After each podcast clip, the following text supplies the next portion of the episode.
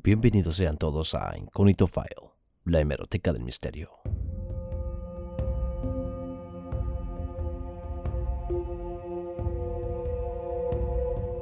Bienvenidos amigos, ¿cómo estamos? ¿Cómo han pasado estos meses? ¿Cómo han pasado estas semanas? ¿Cómo han pasado estos días? Las festividades. ¿Cómo lo han pasado? ¿Muy bien? ¿Mal? Bueno, vamos a desconectar un poco y vamos a ver si aprendemos algo nuevo aquí, en su podcast favorito, en Incognito File. Ya saben, siempre nos acompañará nuestro equipo, nuestro nuevo equipo, con el que contamos siempre.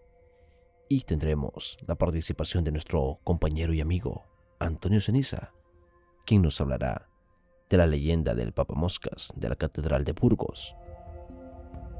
También, más adelante, Sergio Flores, en un libro y su historia, nos hablará de ese libro famoso llamado El asma de Leviatán de Roberto Armijo, que es una novela muy muy interesante. Y yo traeré dos secciones el día de ahora para despedir este año. Una donde les hablaré de Otto Steven Wilson y de cómo el New York Times escribe una carta, casi como una pequeña crónica. También leeré su apelación bueno, conocerán un poco quién fue este muchacho. Allá por los años 40, aquí en la ciudad de Los Ángeles, California. Y luego, para despedirme, traeré una pequeña sección de noticias olvidadas, chistosas, que pasaron desapercibidas para muchos de ustedes, pero tal vez para otros que están en este medio la han de haber escuchado, pero, pero si no, ya sabes, aquí te la recordamos para que tengas algo para pasar un buen rato. O algo para reírte, qué sé yo. No sé, ya veremos qué te causa esas cuatro noticias que traigo para ti. Así de que comenzamos con el joven Otto Steven Wilson y llamaremos a este pedacito el secreto, no molestar. Comenzamos.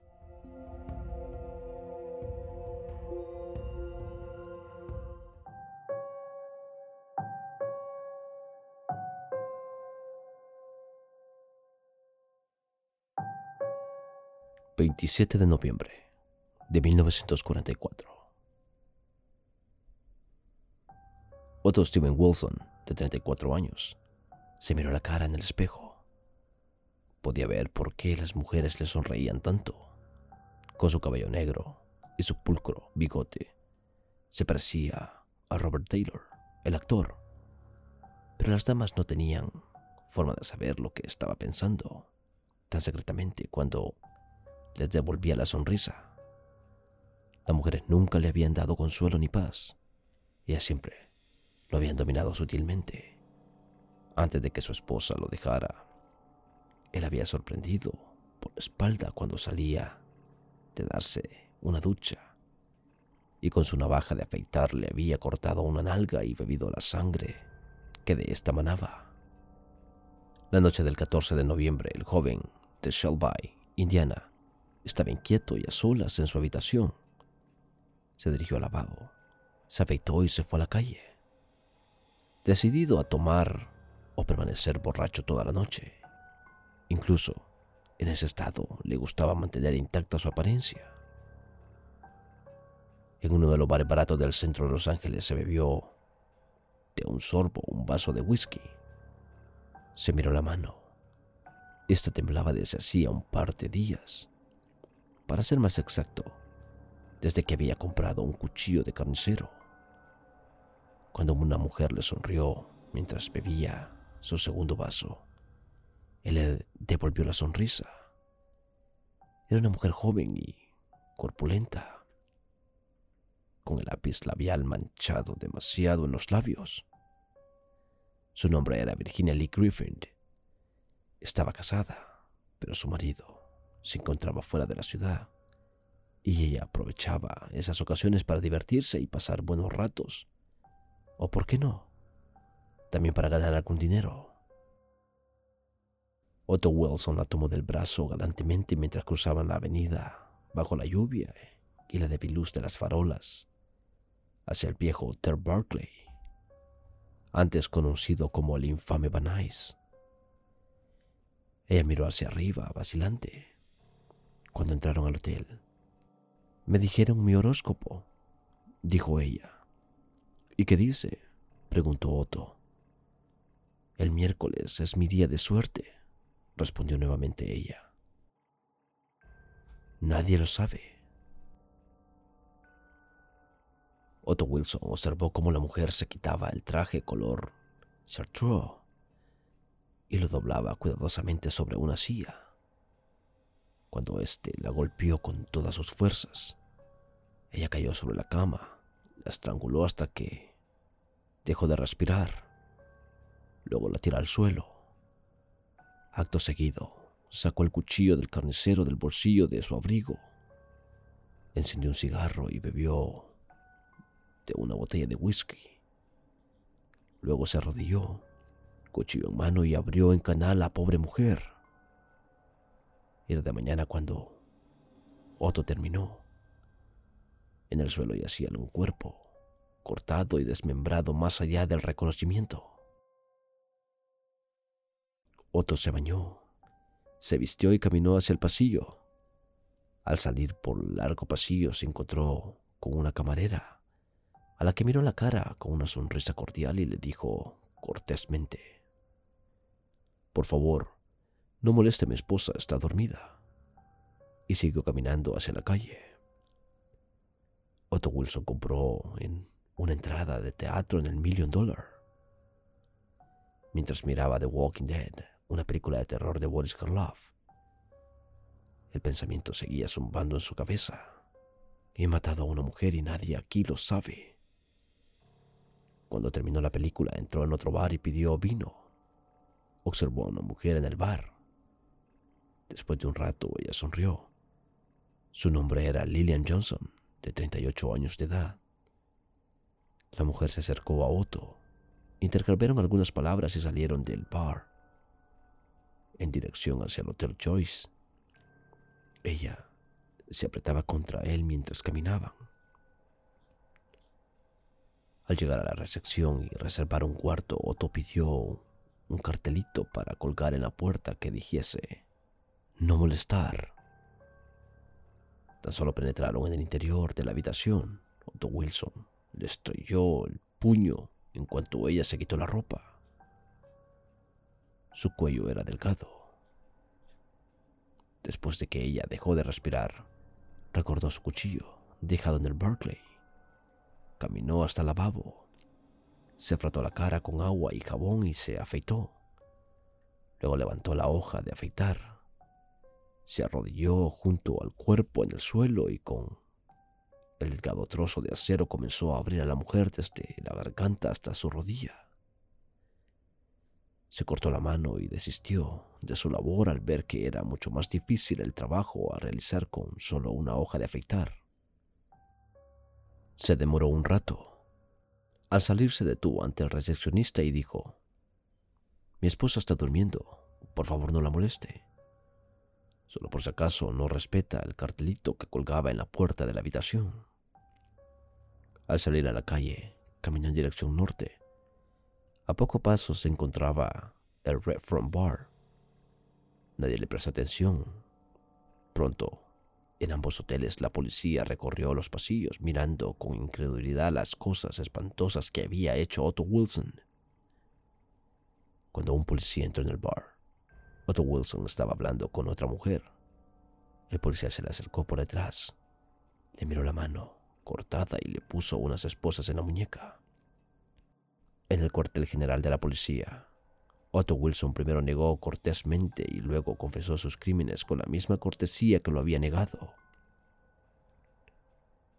Pasado unos días, se le podía ver en su celda, con los ojos enrojecidos, inestable pero tranquilo. Mantenía su cabello negro cuidadosamente peinado. Era imposible adivinar lo que estaba pensando. Afuera, el esposo de su primera víctima gritó a la policía. Déjenme en paz con ese tipo durante cinco minutos y le ahorraré mucho dinero al Estado.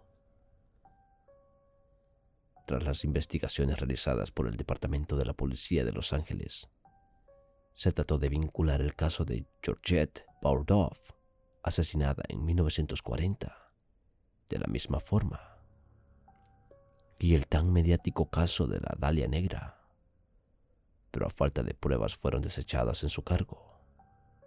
Otto Wilson, titulado El carnicero destripador de Los Ángeles, fue sentenciado a la pena de muerte en la cámara de gas en la prisión de San Quintín el 20 de septiembre de 1948.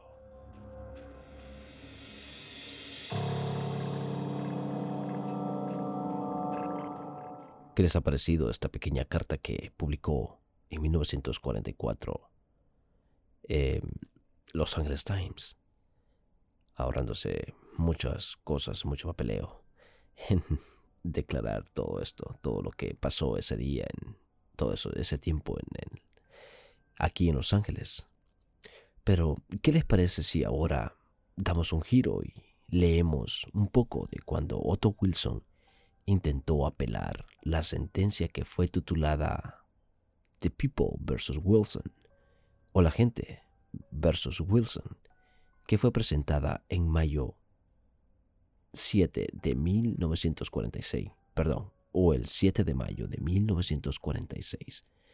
Y más o menos dice la carta, o la apelación, perdón, dice algo más o menos así.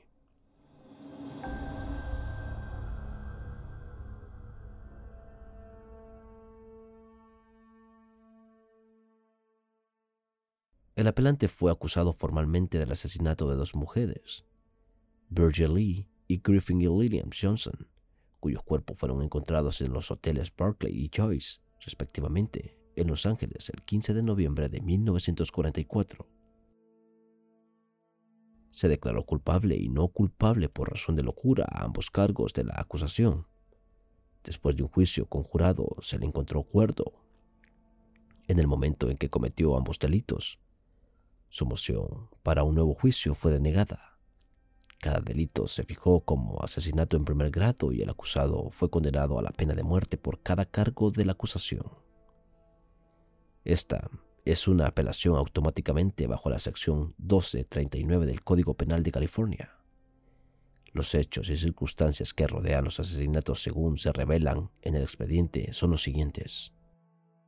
Aproximadamente el 12 de noviembre de 1944, el acusado, que tenía 34 años de edad, dejó su empleo en un astillero cerca de Wilmington, California, y poco antes del mediodía del 14 de noviembre de 1944 compró en una ferretería de Los Ángeles un cuchillo con aproximadamente una hoja de 6 pulgadas. Se presentó a sí mismo como cocinero ante el vendedor que le vendió el cuchillo a la 1 pm. El mismo día consiguió una habitación en el Hotel Berkeley y firmó el registro como señor o señora O. S. Wilson de Shelby, Indiana.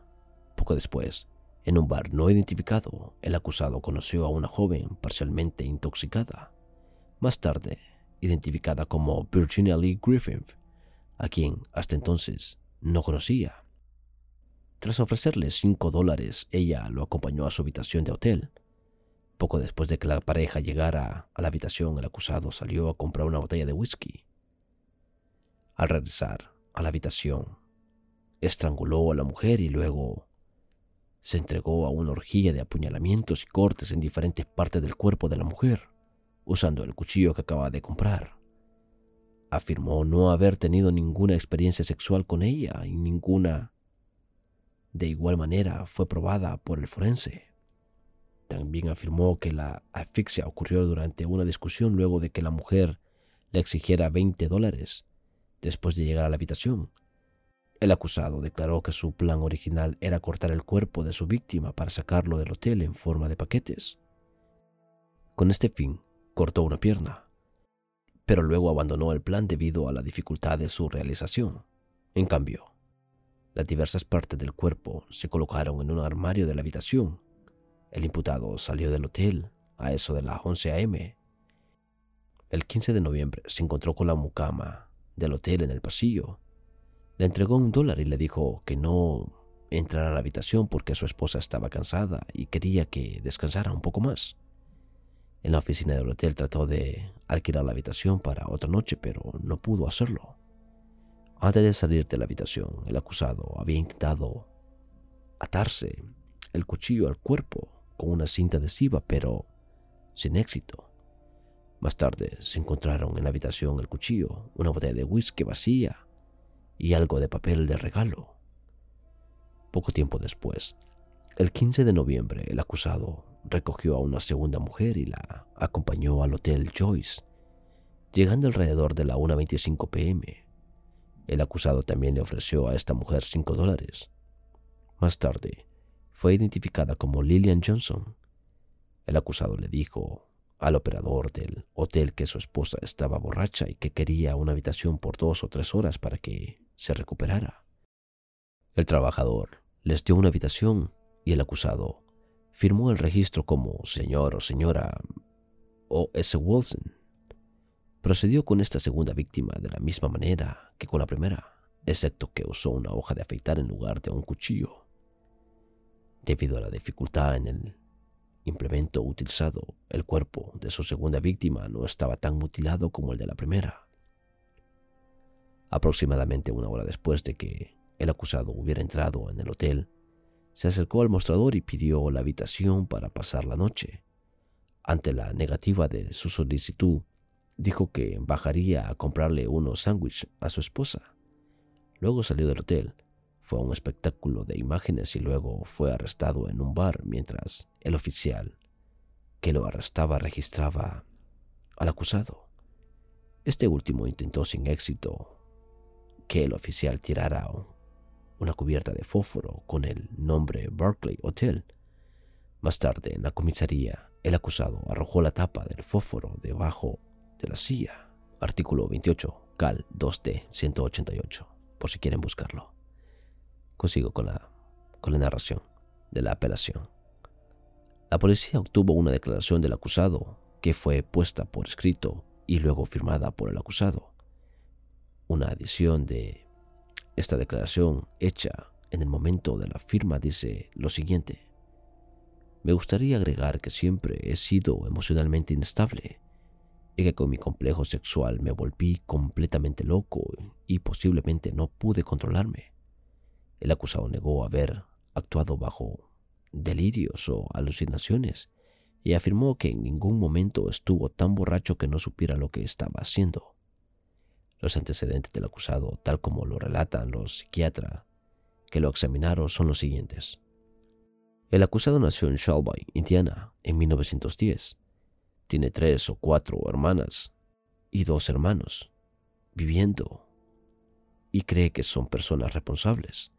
Su padre murió cuando él tenía cinco años y el acusado fue internado en un orfanato. Vio a su madre, que se había vuelto a casar, solo en un par de ocasiones a partir de entonces, y ella murió cuando él tenía unos 12 o 13 años.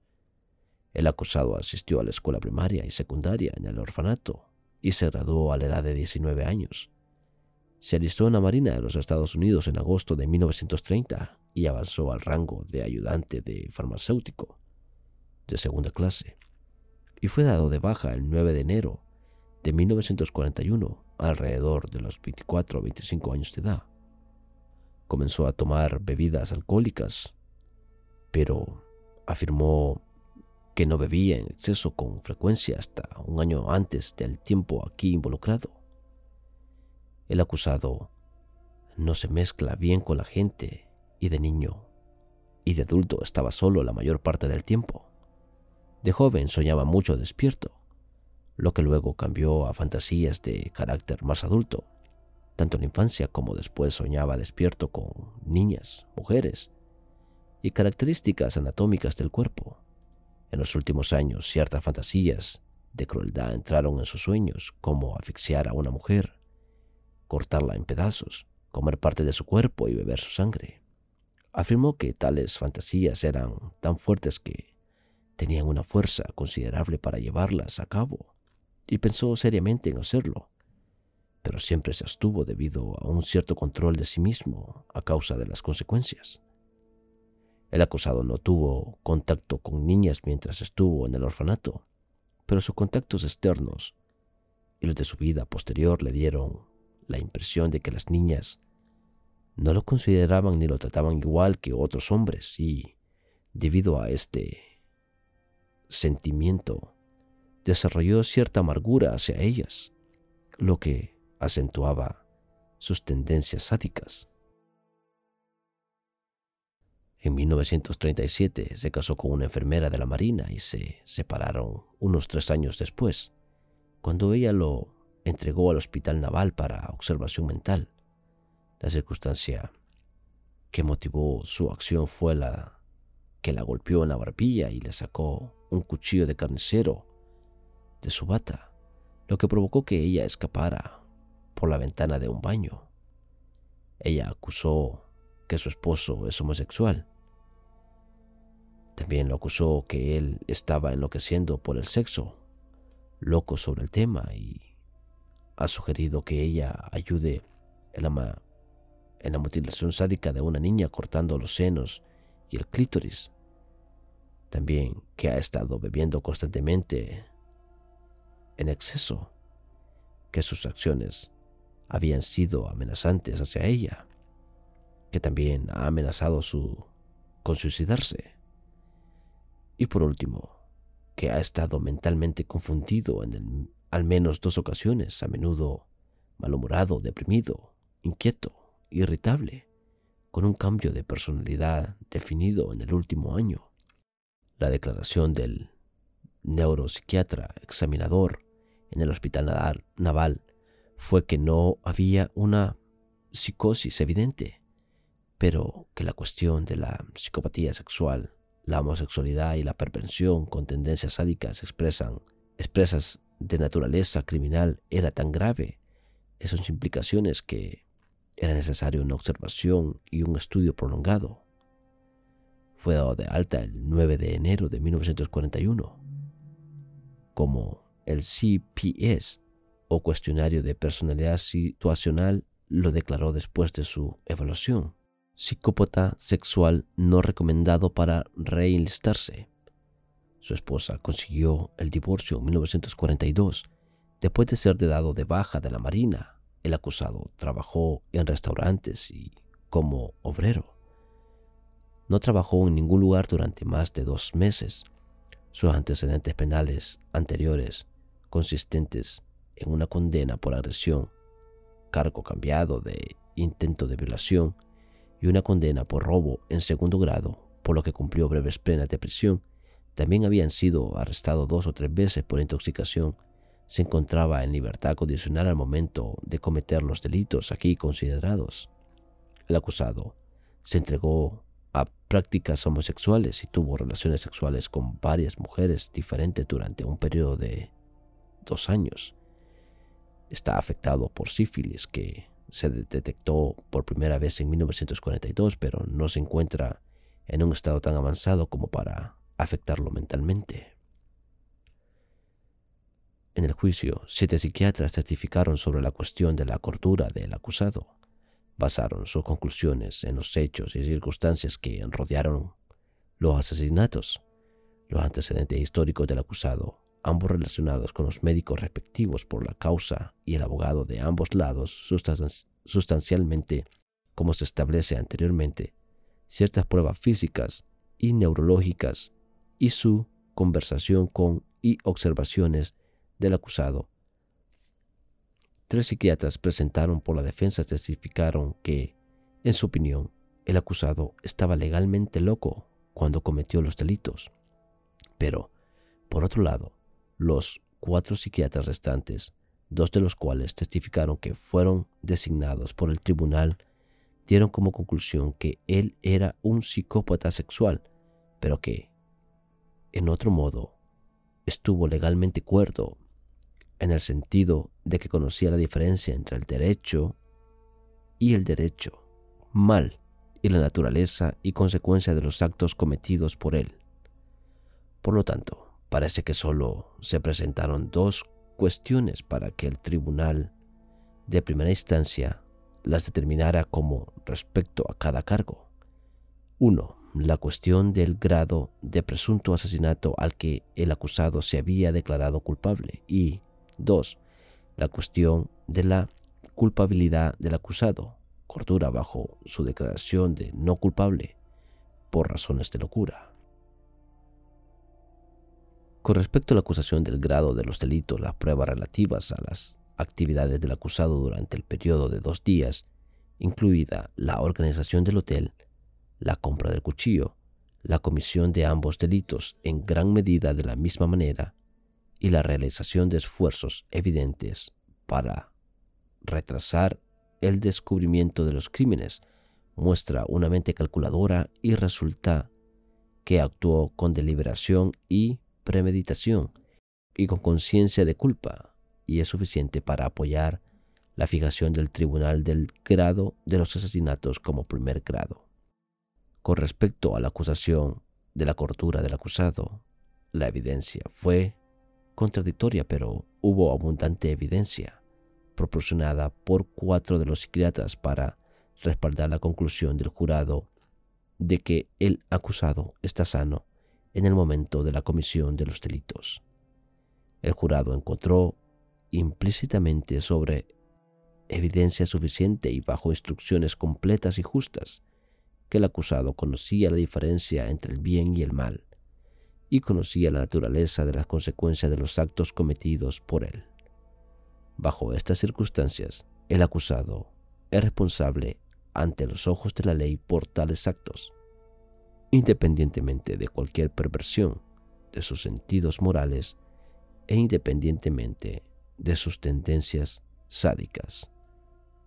Así que por este medio se confirma la sentencia y el auto de negarle la moción de un nuevo juicio ejecutado el la deposición fue ejecutada el 20 de septiembre de 1946.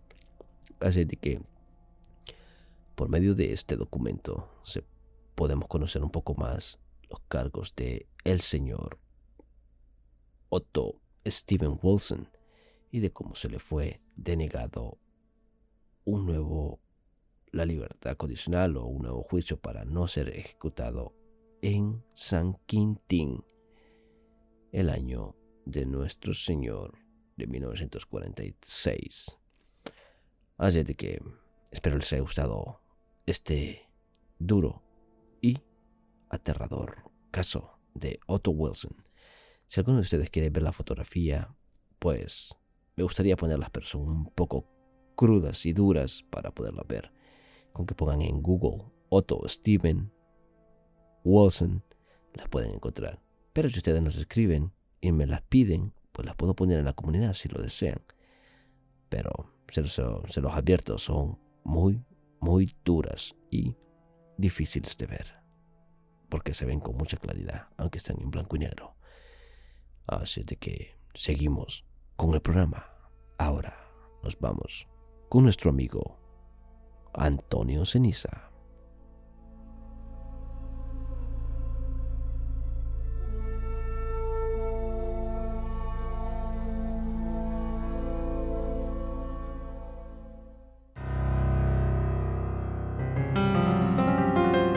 Misterios y leyendas. con Antonio Ceniza. Hola queridos amigos de Incógnito File. Bienvenidos a mi sección Leyendas y Misterios con Antonio Ceniza. Hoy os quiero hablar de la leyenda del Papa Moscas de la Catedral de Burgos. Bueno, a mí me encantan las leyendas históricas y sobre todo aquellas en las que hay pues algún objeto, algún artificio como es en, en este caso es decir, algo tangible que se puede ver. De hecho, esto se puede ver si vais a la Catedral de Burgos, en España, claro.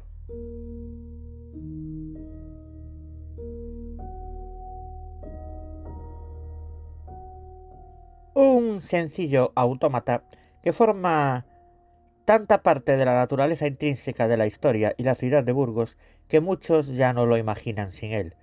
Y es que el Papa Moscas jamás ha pasado desapercibido y ha llamado la atención de literatos que no dudaron en nombrarlo en sus obras, de la talla de Benito Pérez Galdós, Víctor Hugo, María Cruz Ebro, Paul Nassi, Ignacio Galaz, Manuel Eduardo de Gorostiza o Esmondo de Amisis. De rasgos metistofélicos y vistiendo de encarnado, sujeta en la mano una partitura con la misma cola que empuña la cadena del badajo de una campana. Todas las horas en punto abre la boca al tiempo que mueve su brazo derecho, provocando campanazos. La mejor hora para verlo es a mediodía, a las doce en punto, cuando mueve los brazos y abre y cierra la boca doce veces. Esta figura data del siglo XVI, sufriendo una restauración en el siglo XVIII, y consta de dos figuras, el papamoscas y el martinillo, otro autómata de menor tamaño situado a su izquierda, que espera en un pequeño balcón, con un martillo en cada mano, encargado de marcar los cuartos moviendo ambos brazos y accionando las dos campanas que le flanquean. Cada cuarto de hora suenan dos campanadas más agudas que las del papamoscas. Vamos a centrarnos, queridos amigos de Incógnito File, en los orígenes del papamoscas. No se conoce en qué circunstancias fue creado el papamoscas y la fecha exacta. Posiblemente procede de algún taller de relojeros venecianos. La documentación probaría que ya estaba en la Catedral de Burgos en el siglo XVI. Se plantea el año 1519 como el de su fabricación. En ese caso el papamoscas acabaría de cumplir 500 años. Bueno, 500 años en el, en el año 2019. Desde entonces ha mantenido la misma capacidad de fascinación que el primer día. Si nos ceñimos a las fuentes, en 1462 se amonesta al campanero de la catedral porque el reloj no andaba cierto. Desde entonces la catedral contaría con un relojero oficial, liberando de su mantenimiento al campanero. Seguramente aún no se trate del papamoscas. En 1519, en el Cabildo se debate sobre la posibilidad de aderezar el reloj de la catedral, es decir, adornarlo con alguna figura con movimiento, como se había hecho en otros lugares de Centro Europa. La descripción del proyecto de autómata no coincide con la imagen actual. Se cita la posibilidad de hacer un tardón, un fraile rezando con su libro y un muchacho junto a él. Cada hora le daría el fraile un coscorrón con un palo. También se sopesa representar un misterio de la pasión cada hora. Estos planteamientos iniciales pudieron modificarse para plasmarse definitivamente en el papamoscas. Ya en 1567 el cabildo muestra su satisfacción a un tal maestre Pedro Relojero. Seguramente sería ya por el papamoscas y su ayudante. Según Martínez Sanz, las primeras menciones del martinillo son de 1632 y del papamoscas de 1669. Hay constancia de una importante intervención en el papamoscas en 1742, Dado su lamentable estado, se encarga su reconstrucción a Francisco Álvarez, relojero de la Catedral de Salamanca. Recientemente el mecanismo de los contrapesos fue mejorado por una instalación eléctrica, manteniendo su maquinaria original. Una de esas historias que mezclan realidad y fantasía es la que hace referencia al denominado Papamoscas de la Catedral de Burgos, un edificio que esconde en sus paredes miles de leyendas, como la que habla de este emblema del aseo burgalesa. Y a continuación es la que os voy a contar, la leyenda del Papa Moscas de Burgos. Vamos con ella. Cuenta la leyenda que la legendaria Catedral de Burgos recibía todos los días una visita real que vestía de incógnito. Se trataba del rey Enrique III el Doliente, que era un fiel cristiano que acudía todos los días a rezar. Un día el joven rey se encontraba rezando cuando, al levantar su mirada, vio a una hermosa dama que se había arrodillado frente a la tumba de Fernán González. De vez en cuando el joven la miraba. Cuando la muchacha se dispuso a salir de la catedral y pasó por su lado, cruzó una fugaz mirada con el rey. Enrique III decidió seguir la distancia para conocer dónde vivía. Todos los días, el rey, cuando entraba a la catedral de Burgos, buscaba con su mirada a la bella mujer. Su corazón solamente se reconfortaba cuando la veía orar frente a la tumba. Durante largo tiempo la siguió hasta su casa sin ser capaz de hablar con ella. La timidez tan profunda que padecía el rey le impedía dirigirse a la joven, pero la muchacha que se había dado cuenta que era observada dentro de la catedral y era seguida todos los días a su casa, decidió intentar que el joven rey le dedicara unas palabras de esperanza. Cuando la hermosa mujer pasó a su lado, dejó caer disimuladamente su pañuelo a los pies del joven. Enrique III se apresuró a recogerlo, pero en lugar de devolverlo lo guardó a la altura de su pecho. Con una leve sonrisa, pero sin mediar palabra, el rey dio a la joven un pañuelo suyo. La muchacha esperó que él le dijera algo, pero éste bajó la mirada y no supo pronunciar palabra alguna. Cerrando sus ojos llorosos, la muchacha se dio la vuelta y se dispuso a salir, pero antes que llegara a la puerta emitió un lamento tan desgarrador que el eco de la catedral se encargó de hacerlo aún más ensordecedor. Al día siguiente Enrique III regresó a la catedral para orar. Como todos los días dirigió su mirada a la tumba de Fernán González, pero para su dolor la joven no estaba allí. El rey la buscó por todos los rincones y al no encontrarla se dispuso a rezar, pero continuamente giraba su cabeza y sus ojos la buscaban con esperanza de volverla a ver, mientras aquel lamento resonaba con fuerza en su interior, pero la bella muchacha ya no regresó a la catedral, y un día tras otro el alma atormentada del rey oraba pidiendo fuerzas para no desfallecer. Un día decidió ir a la casa donde la había visto entrar muchas veces. Con gran sorpresa vio que el edificio tenía un lamentable estado de abandono. La puerta abierta, las ventanas rotas, el interior desordenado y sucio. Enrique III no entendía nada, solo sentía en su interior un gran desaliento que le paralizaba la respiración. Buscó, entró y no halló. Todo tenía la apariencia de haber estado abandonado durante años, y así se lo confirmó un vecino. Los habitantes de la casa habían muerto hacía décadas enfermos de la peste. Muy abatido el rey regresó al castillo y durante días no salió de él. Las visiones de la muchacha recogiendo su pañuelo, la mirada dulce de ella y aquel lamento desgarrador le estaban debilitando rápidamente su salud. Preocupados sus médicos ordenaron al rey que saliera a pasear todos los días por los alrededores de Burgos. Al atardecer, Enrique III caminaba en solitario para intentar distraerse. Una tarde tan absorto estaba en sus pensamientos que anduvo mucho más de lo acostumbrado. Cuando volvió a la realidad, se dio cuenta que se había perdido. Intentó regresar rápidamente sobre sus pasos, ya que comenzaba a anochecer. Sin embargo, fue incapaz de recordar el camino. Sin darse cuenta, iba en dirección contraria, internándose cada vez más en el bosque. Cayó la noche y un silencio aterrador lo cubrió todo. Solo se escuchaban las pisadas torpes y la respiración entrecortada del rey. De pronto, el joven comenzó a escuchar movimientos extraños detrás de unos matorrales cercanos unos ruidos que le helaron la sangre. Se oían respiraciones fuertes que erizaban la piel, se escuchaban muchas pisadas que rompían las ramas al pasar. Preso del pánico, el monarca salió corriendo, desenvainando su espada al mismo tiempo. Pero unos ojos brillantes paralizaron su carrera completamente. Doce ojos hambrientos de carne humana. Seis lobos la habían acorralado, sin dejar hueco para poder escapar. Los animales la atacaron y el rey supo defenderse con su espada. Golpeaba al que sentía más cerca, sin desfallecer, mientras las fauces del resto intentaban clavarse en su cuerpo. Pero el joven rey, cada vez más cansado por el esfuerzo, comenzó a debilitar sus golpes. Cuando ya había decidido dejarse vencer, de pronto, en el bosque, sonó un lamento desgarrador, tan profundo y lastimero, que asustó a los lobos, que salieron como almas perseguidas por el diablo. A Enrique III se le paralizó por unos minutos el corazón. Cuando todo quedó nuevamente en silencio, apareció la figura de la muchacha de la Catedral de Burgos ante él, esa joven que tanto amaba y recordaba. El rostro de la dama, que siempre había sido muy hermoso, esta vez estaba marcado por el dolor y la tristeza. Unos ojos brillantes, unas mejillas húmedas, una piel blanquecina y unos labios inmóviles y muy prietos. El joven rey seguía escuchando pequeños lamentos que salían de ella pero no los pronunciaba su boca, parecían surgir desde su corazón.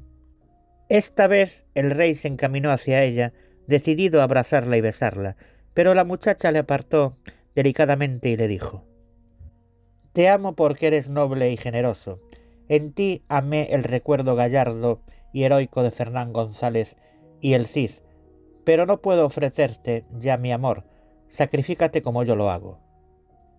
Y después de pronunciar estas palabras, la muchacha cayó rendida a sus pies. En su mano derecha apretaba con fuerza el pañuelo que en su día él le dio.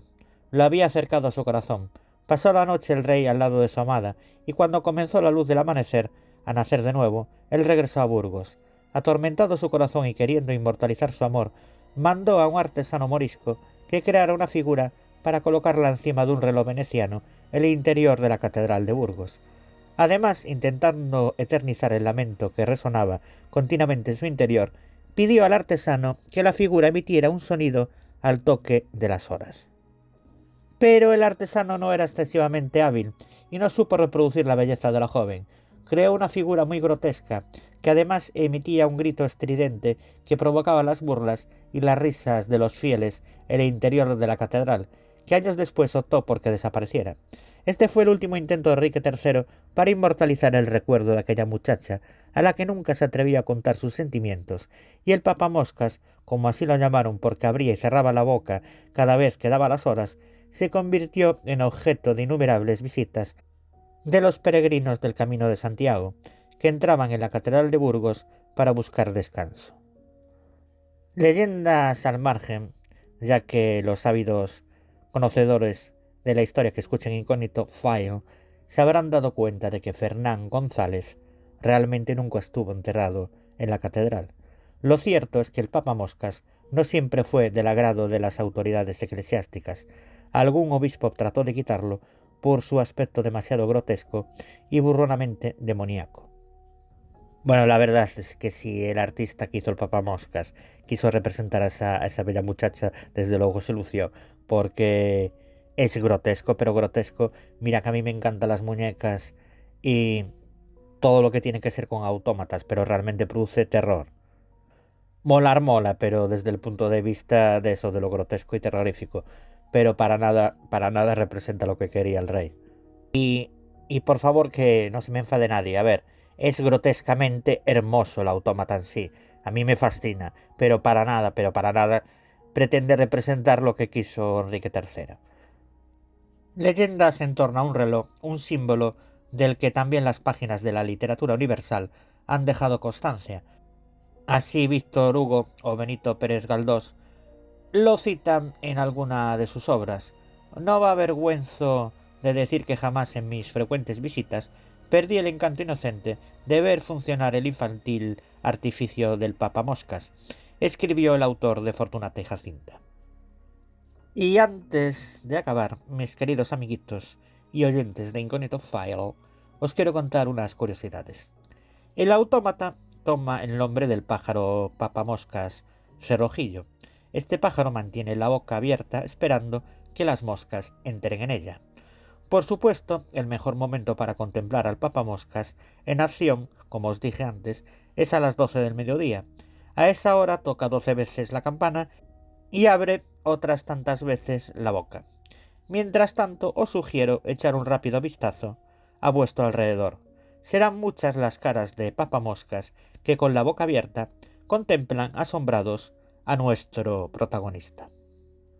El llamativo funcionamiento del papamoscas ha inspirado coplillas y canciones populares como la siguiente.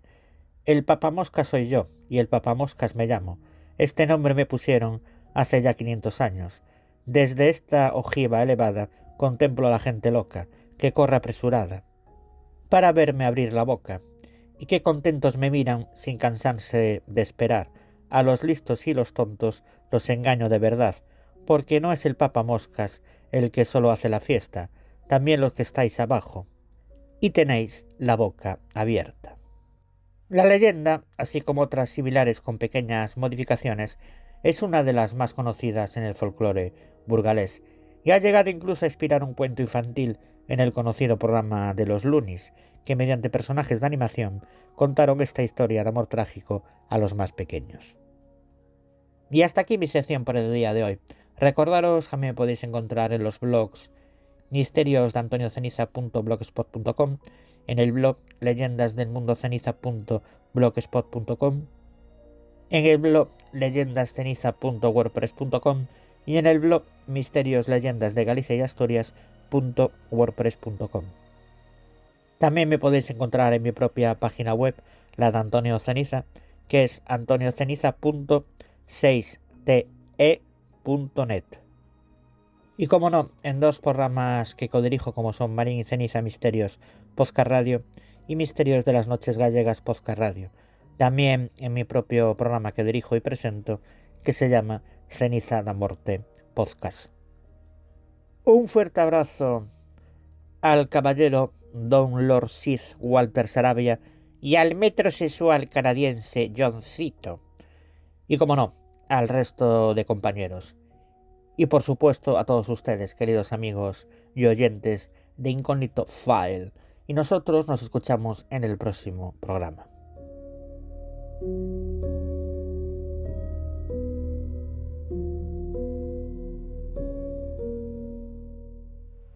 Libro y su historia con Sergio Flores.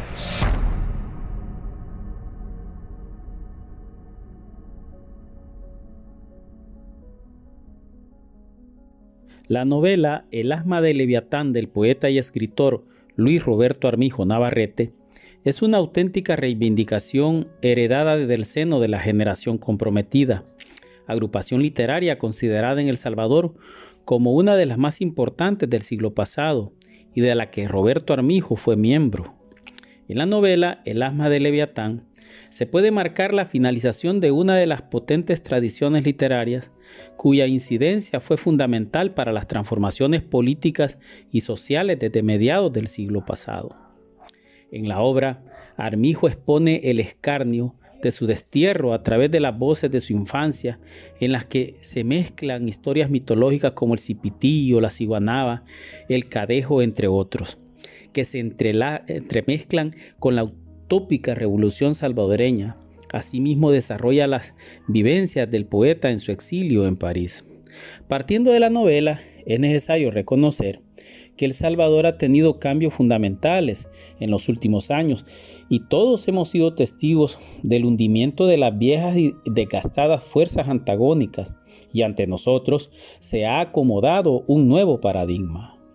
Entonces, ante este nuevo escenario político y social, ¿tendrá alguna importancia obras como El asma de Leviatán? ¿Qué relevancia tendrá la literatura a medida que se acomoden las nuevas fuerzas antagónicas que se generen en este escenario político.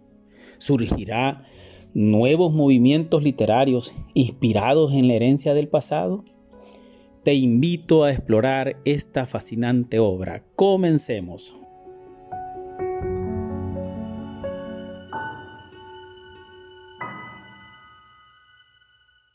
El asma de Leviatán es la única novela escrita por el poeta y escritor salvadoreño Luis Roberto Armijo Navarrete. Su primera edición fue lanzada en 1990 por UCA Editores. La novela está construida por un conjunto de diálogos, anécdotas y tertulias que no guardan relación entre sí, pero que forman un sólido universo. Pareciera ser una colección de fotogramas con distintos movimientos que encierran la visión del mundo interno del escritor y su contemplación de la realidad de ese El Salvador profundo que todos queremos mejorar. La novela por sus contenidos se coloca en la violenta década de los 70 y su estructura retoma el estilo rebelde del icónico grupo de poetas y narradores que conformaron la respetable generación comprometida a la cual él perteneció. El lector interesado en la obra debe abordar cada asunto con debida atención, uno de los aspectos principales de la obra es el dolor del poeta, quien desterrado comienza su viaje en el vientre de Leviatán. Es de aclarar que Leviatán es el nombre del barco en el que viaja hacia París, ciudad que en la novela la identifica como Babilonia. En la obra se pone de manifiesto el contraste entre la vida alienante de las ciudades europeas y la rebeldía inclaudicable de los países centroamericanos, expresada en las leyendas mitológicas e historias de represión y pobreza de El Salvador.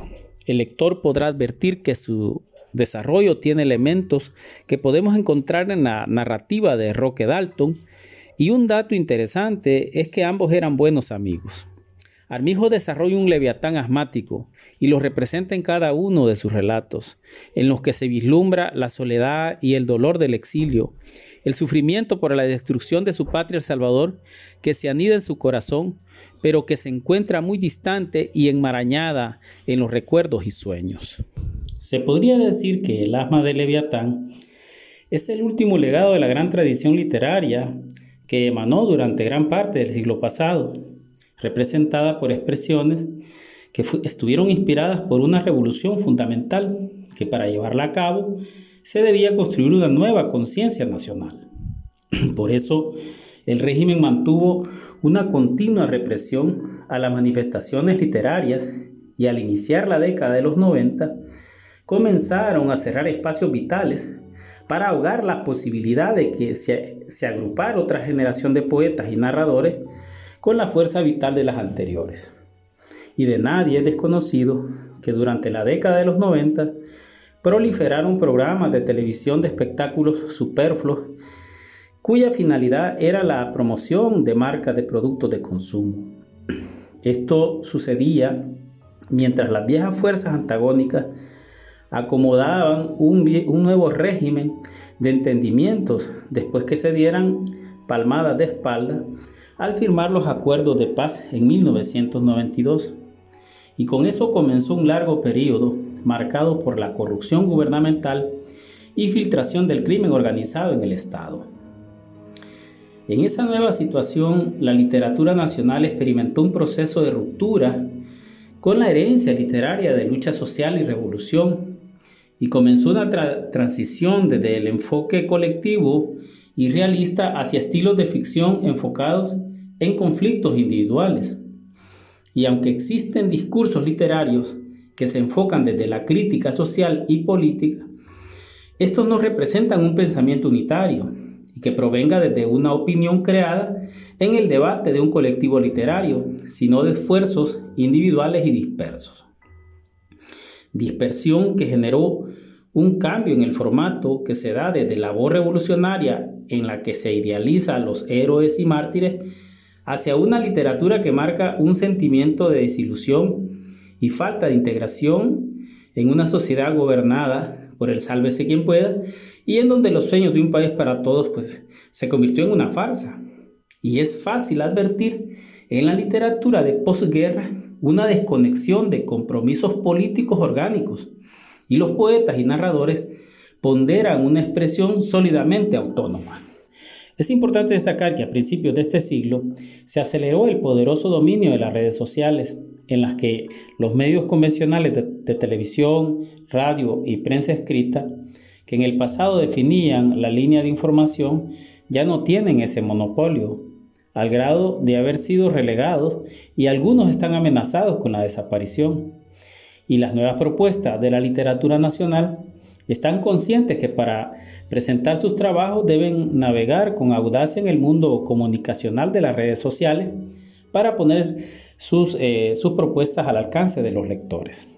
Por otra parte, estamos frente a un nuevo paradigma en el que el viejo y asmático sistema político de las anacrónicas fuerzas antagónicas se encuentra agónico y su ciclo de vida muy pronto terminará, pues es un proceso que todos estamos presenciando.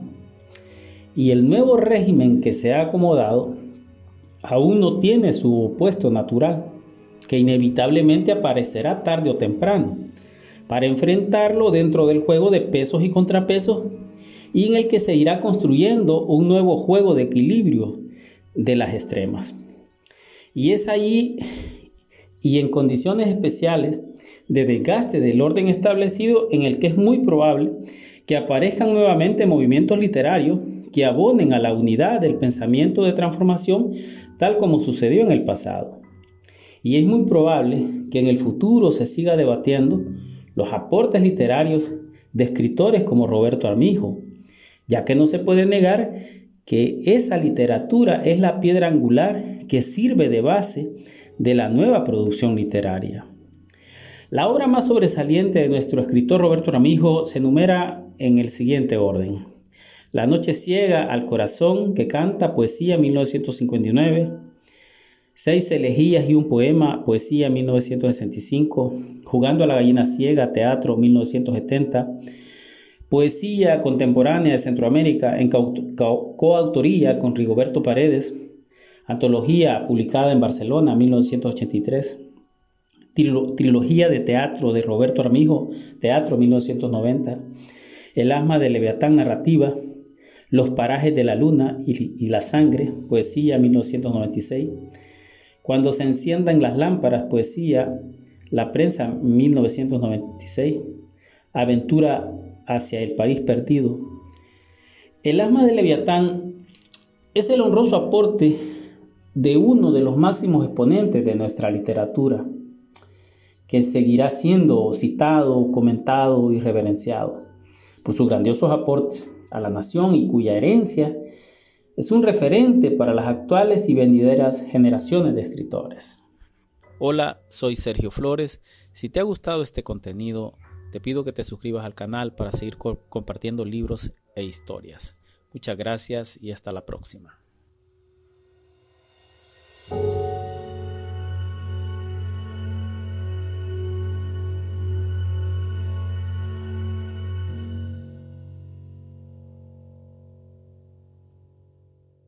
Bueno, y en esta sección de noticias extrañas, para terminar este año 2022, nos encontramos una que decía más o menos como el Servicio de Parques Nacionales está pidiendo a la gente que pare de lamer sapos que causan alucinaciones.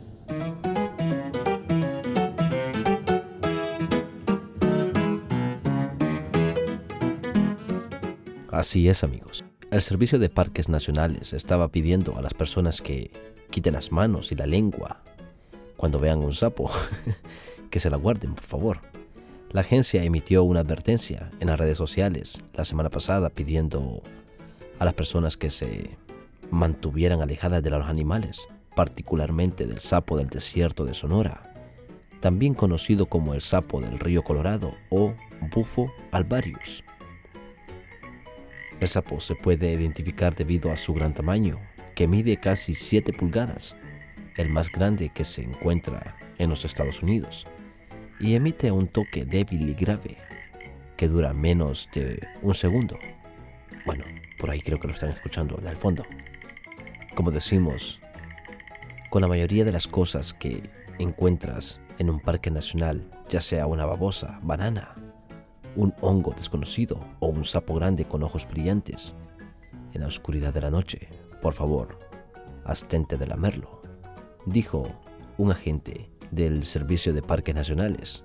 Y también lo decían en su página web. Señalaron que la especie de sapo secretan toxinas que pueden enfermar a las personas si se ingieren o se tocan. Las personas han estado en riesgo de envenenamiento potencial mientras persiguen los efectos alucinógenos del veneno de la, del sapo que contiene bufotenina y 5-ME-O-DMT.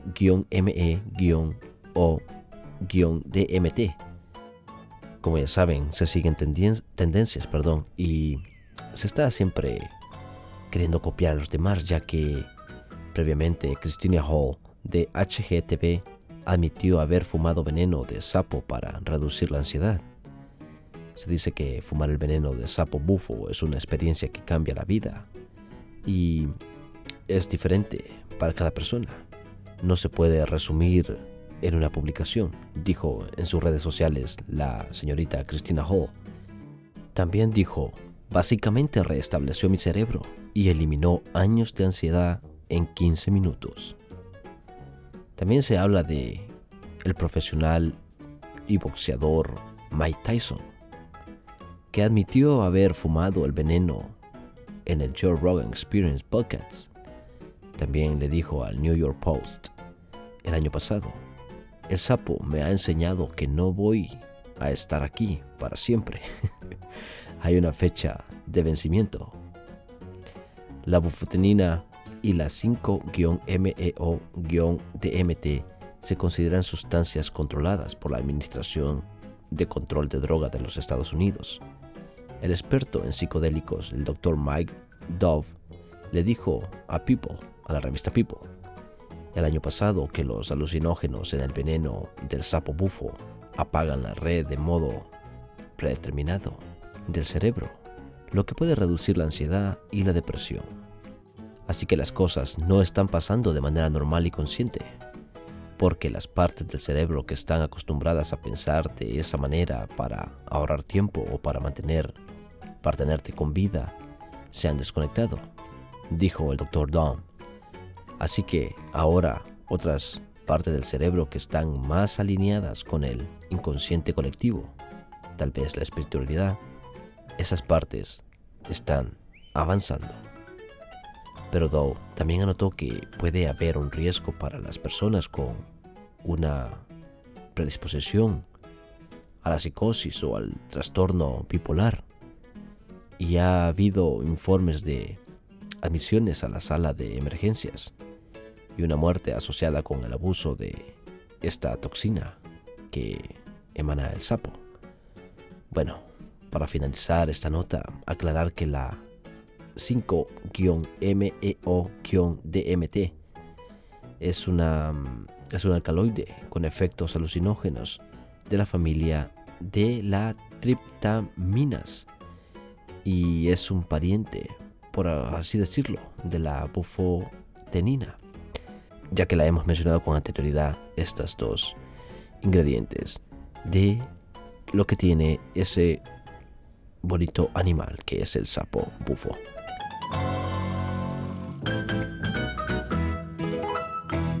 Y seguimos con otra noticia que colectamos de la página web que también hizo bastante... ¿Cómo poderlo decir? Bastante... Bastante bulla este año y el titular decía más o menos así, ¿Cómo pueden los gatos meterse en espacios tan pequeños?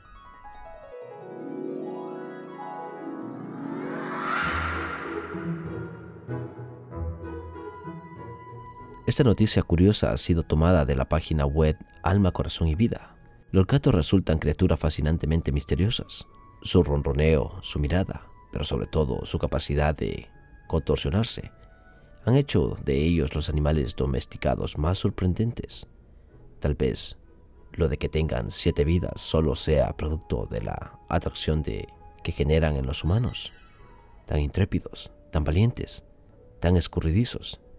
Tienen una vista, un oído, un sentido del equilibrio y una flexibilidad que más de una persona quisiera. Pues, con todo esto, ¿cómo es posible que quepan en espacios tan diminutos? ¿Qué magia hacen con el cuerpo cada vez que se deslizan por agujeros imposibles? Más de una vez te habrás preguntado si estos felinos están compuestos únicamente de líquidos. Tranquilo, no eres el único en considerar posibilidades tan disparatadas como aparentemente factibles. Mar Anthony Ferdin, físico de la Universidad de París, Diderot, examinó esta cuestión en un estudio de 2014 por el que ganó un premio Ig Nobel de la Improbable Research, una organización dedicada a la ciencia y el humor que recoge estudios que primero te hacen reír y luego te hacen pensar. Bajo ciertas condiciones, el investigador había concluido que los gatos parecen encajar en la forma de líquido, adaptando su forma para adaptarse a cualquier recipiente. Sin embargo, la verdadera clave para permitir que los gatos pasen por espacios tan pequeños está en su cintura escapular. No hay ningún truco, solo una consecuencia de posibilidades en el organismo de estos animales.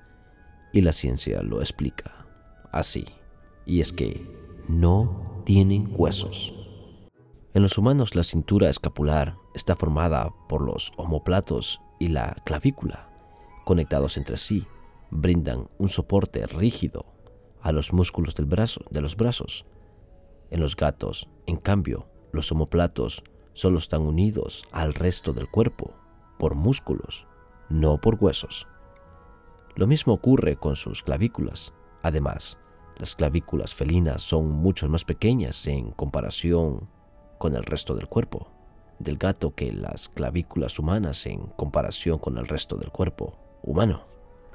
Estas características anatómicas son las que ayudan a los felinos a pasar por aberturas estrechas, dejándonos a todos boquiabiertos. No es otra cosa que una ventaja evolutiva. Pero, ¿qué ventaja, no? Ser capaz de caber en espacios pequeños permite a los felinos cazar pequeñas presas como ratones, pero también esconderse y escapar de posibles depredadores. ¿Y qué decir del poder de los bigotes?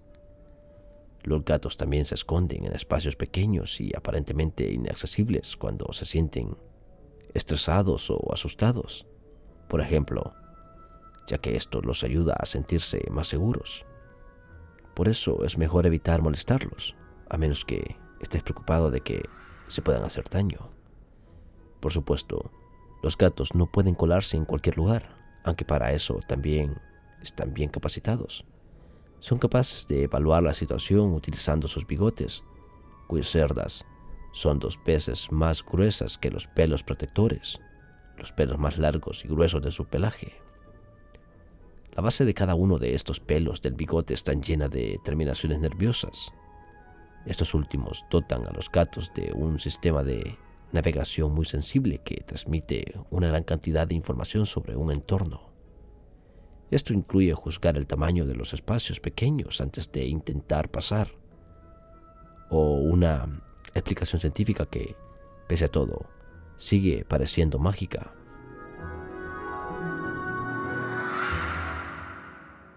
Y la última, creo, de las noticias que nos hizo reír, pero a la vez pensar, es de un titular que decía más o menos así. Una mujer le paga 30 mil dólares a un falso astronauta para que volviera a la Tierra. ¿Se recuerdan de esa noticia? ¿Nunca la escucharon? Bueno, vamos con ella.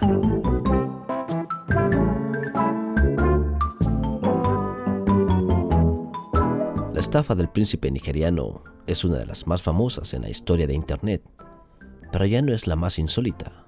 Una mujer japonesa fue engañada para pagar 4.4 millones de yenes, que vendría a ser algo así como 30 mil dólares, para ayudar a un astronauta ruso que había conocido en Internet a regresar a la Tierra desde la Estación Espacial Internacional. Al parecer, la mujer de 65 años se enamoró del astronauta después de que se conocieran en las redes sociales en junio de el año pasado. Empezaron a enviarse mensajes de texto a través de la aplicación de mensajería Line y en poco tiempo el hombre le declaró su amor y le prometió mudarse a Japón y casarse con ella. Solo había un problema. Él estaba a bordo de la Estación Espacial Internacional, ISS, y no le alcanzaba el dinero para volver al planeta Tierra. Es difícil siquiera empezar a entender cómo alguien puede pagar decenas de miles de dólares a un estafador tan evidente. Pero así es el amor. En su defensa, la mujer dijo que el astronauta ruso varado le dijo que necesitaba dinero para pagar un cohete y sus gastos de aterrizaje. Ella confió en él, en él al principio, sobre todo porque parecía muy familiarizado con las siglas de la Agencia Espacial de la NASA o JAXA, Agencia de Exploración Aeroespacial de Japón, y, alguna, y tenía algunas fotos de la ISS en sus cuentas de Instagram.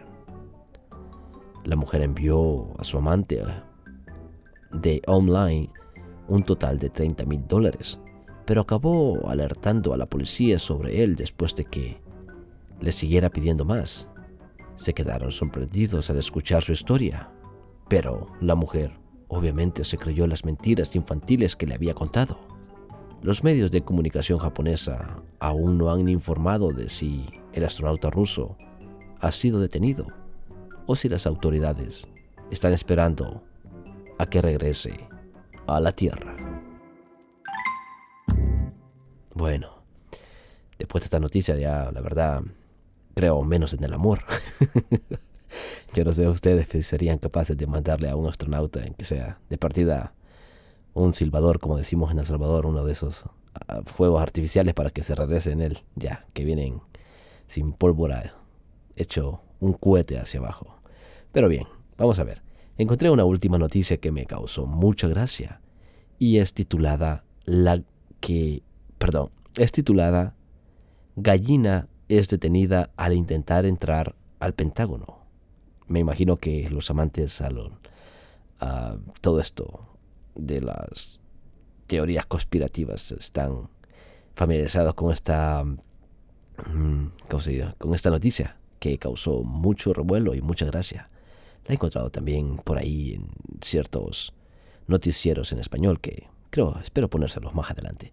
Pero bien, la noticia decía algo más o menos así.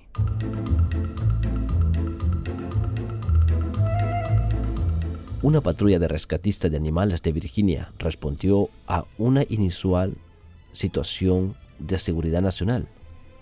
Una gallina suelta en el área de seguridad del Pentágono.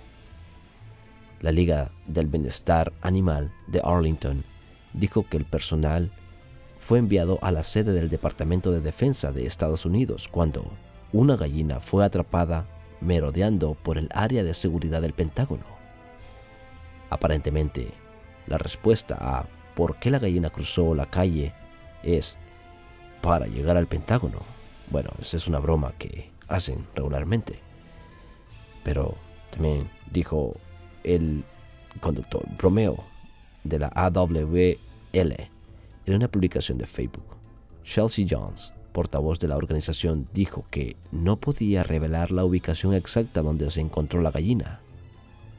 No tenemos permitido revelar exactamente dónde fue encontrada, dijo Jones. Solo podemos decir que fue en un lugar controlado por la seguridad del Pentágono. La AWL dijo que la gallina, ahora llamada Henny Penny, tendrá un nuevo hogar permanentemente en un santuario de animales en Virginia.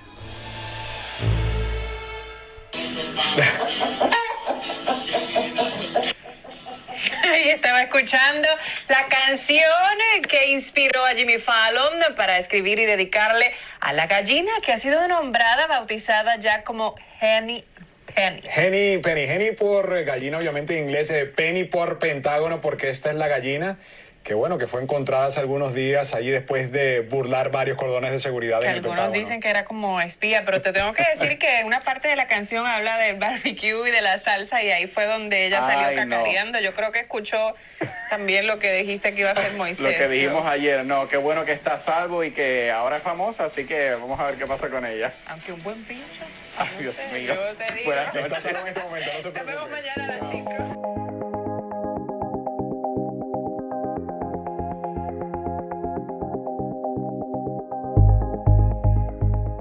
Y bueno, estos han sido algunas noticias un poco chistosas, pero que ustedes saben que hicieron un poquito de estragos este año y el año pasado. Así de que nada, espero que les haya gustado o al menos les haya causado gracia. Y ya saben, espero que si por ahí, por sus países, hay algún tipo de sapito de estos hinchados, por favor no le pasen la lengua ni, se les ocurra ir a buscar una gallina por ahí, por, por las casas presidenciales de sus países. Ni tampoco si encuentran el amor por internet, no le manden dinero hasta que no la conozcan en persona de partida gastar en un café o algo por el estilo. Ya saben, se pueden ir de bolsa chicos y chicas de incógnito. Así de que con esto me despido, creo. Y nos escucharemos el próximo año, esperando les haya gustado el programa. Así de que dar gracias a Antonio Ceniza, que ha estado siempre al pie del cañón, a Sergio Flores, que se nos unió para terminar este año, y a todo aquel que ha formado parte, como Elena Sosa Martínez, del programa también al principio del año. Se le agradece mucho su parti- participación, ya que ha enriquecido mucho algunos de los programas con su bella voz y con sus bellas historias que trajo. Así de que, y a cada uno de ustedes, chicos y chicas, donde quiera que nos escuchen, se les agradece y esperamos seguir escuchándonos el próximo año. Desde aquí, desde Los Ángeles, California, me despido, mandándoles un fraternal abrazo, allá donde quiera que estén. Y ya saben, nos terminamos leyendo en los comentarios. ¿Por qué no? Ahí también nos volvemos a felicitar. Ya saben, cuídense y no abusen, ya saben que después van a estar ahí con las promesas de rebajar el próximo año y eso, eso sí que es una pesadilla imposible de cumplir. Hasta pronto.